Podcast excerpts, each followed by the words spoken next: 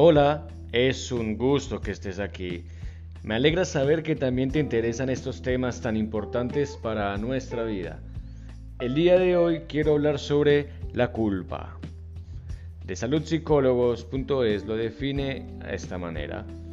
El sentimiento de culpa es la sensación interna permanente de haber hecho algo malo, de ser mala persona, de hacer daño a los demás, de haber infringido alguna ley, principio ético o norma, tanto en situaciones reales como imaginarias, produciendo un malestar continuado. Bueno, considero que es un tema importante que debemos trabajar, por eso a continuación, cómo identificarlo, por qué aparece, cómo trabajarlo y cómo eliminarlo. Así que quédate hasta el final. Vamos.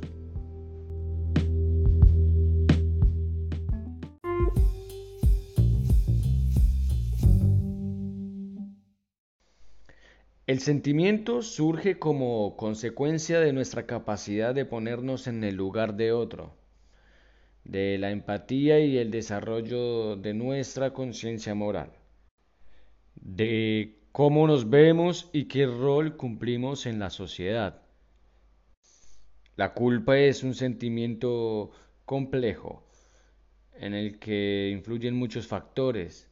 Se experimenta como remordimiento, autorreproche y sentimiento de indignidad personal. Sin embargo, no siempre es consciente este sentimiento. Es un sentimiento que expresa una persona cuando cree que no ha actuado de manera correcta. Se trata de un malestar que persiste después de una acción propia, que se juzga como negativa o dañina.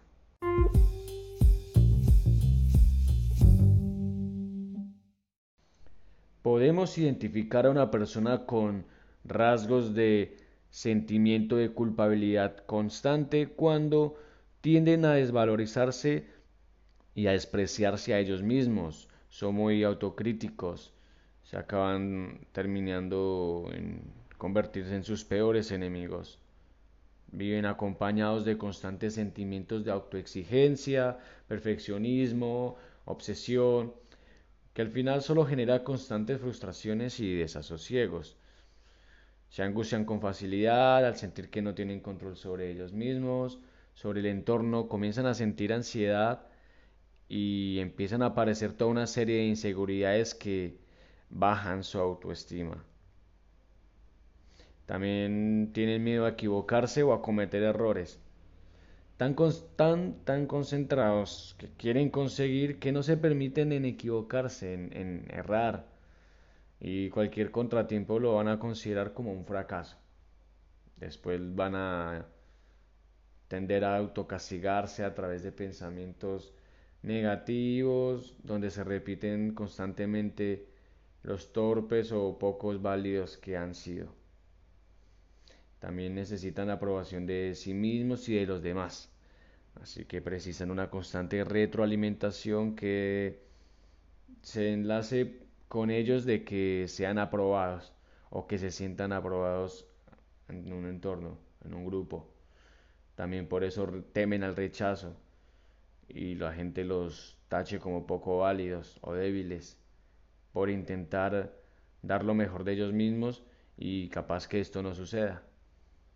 Entonces, son personas que tienen mucha autocrítica con ellos mismos y se autocritican de manera muy negativa.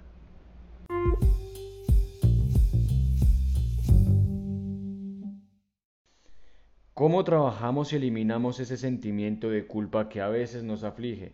Bueno, estuve investigando y encontré muy buena información de parte de profesionales de la psicología.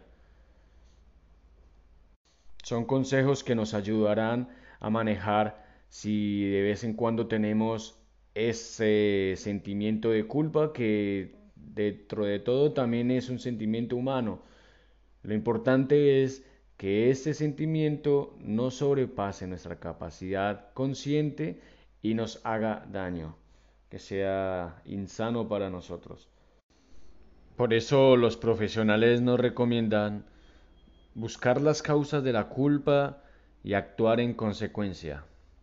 Esto quiere decir que, a ver, en realidad sentirse culpable no es del todo negativo. Puede ser una señal que nos permita aprender de nuestros errores y crecer. Si nos sentimos culpables porque le hemos dicho algo ofensivo a alguien o porque le dedicamos demasiado tiempo al trabajo y poco a la familia, la culpabilidad es una alarma que nos indica que debemos detenernos en el camino y reflexionar sobre qué estamos sintiendo o qué estamos haciendo, ¿no? Esto sería como un tipo de culpa sana, pues conduce a un cambio positivo, obviamente, siempre y cuando ajustemos nuestro comportamiento. También nos recomiendan aceptar el error y aprender de él. No tenemos la posibilidad de cambiar el pasado, pero podemos transformar el presente. Todos nos equivocamos. Hay quienes cometen errores mayores y otros menos graves. Pero lo verdaderamente importante es aprender de ellos, para no volver a tropezar dos veces con la misma piedra. En vez de sentirte culpable por lo que has hecho, Intenta encontrar alguna manera para reparar el daño. Si no hay forma de subsanar el error, simplemente continúa adelante con la certeza de que no lo vas a volver a cometer. Habla de tus sentimientos. En vez de negar el sentimiento de culpa y todos los sentimientos negativos que suelen estar asociados a él, no intentes esconderlos porque solo lograrás pasarlos a un segundo plano, pero continuarán ejerciendo una poderosa influencia sobre ti. Lo ideal sería que hablase con otras personas sobre cómo te sientes. Probablemente estas te darán nuevas perspectivas sobre la situación que no habías considerado antes y darán pie a reflexiones más profundas. Una muy importante es perdónate. Se trata del paso más complicado, pero es fundamental para poder seguir adelante. Un ejercicio muy útil para perdonarse y dejar sentirse culpable es imaginar que tenemos dentro de nosotros a un niño pequeño. ¿Qué le dirías? De seguro no le recriminarías constantemente, haciendo crecer tu culpa. Lo más probable es que le dieras cariño y le dieras palabras de aliento. Por tanto, cada vez que te descubras rumiando la culpabilidad, Trátate como si fueses ese niño pequeño que necesita comprensión y apoyo. Y por último, busca ayuda psicológica. En caso de que no puedas dejar de sentirte culpable a pesar de intentarlo, busca la ayuda de un psicólogo. La ayuda de una persona experta y ajena a tu vida que no te juzgará y que comprende que errar es de humanos y que todos tenemos nuestras miserias, te hará ver las cosas de forma más objetiva y te ayudará a perdonarte.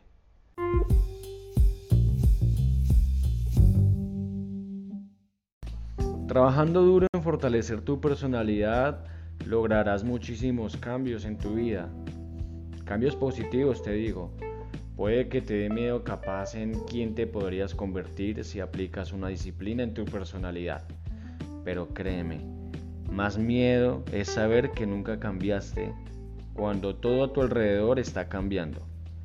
El tiempo pasa inevitablemente y no debemos desperdiciar la posibilidad de tener y sentir una vida mejor. Si te gustan estos temas, te invito a que me sigas en las otras redes como Jair Herrera Gracias por llegar hasta aquí y espero verte en un próximo episodio. Les deseo una grandiosa semana. Chao.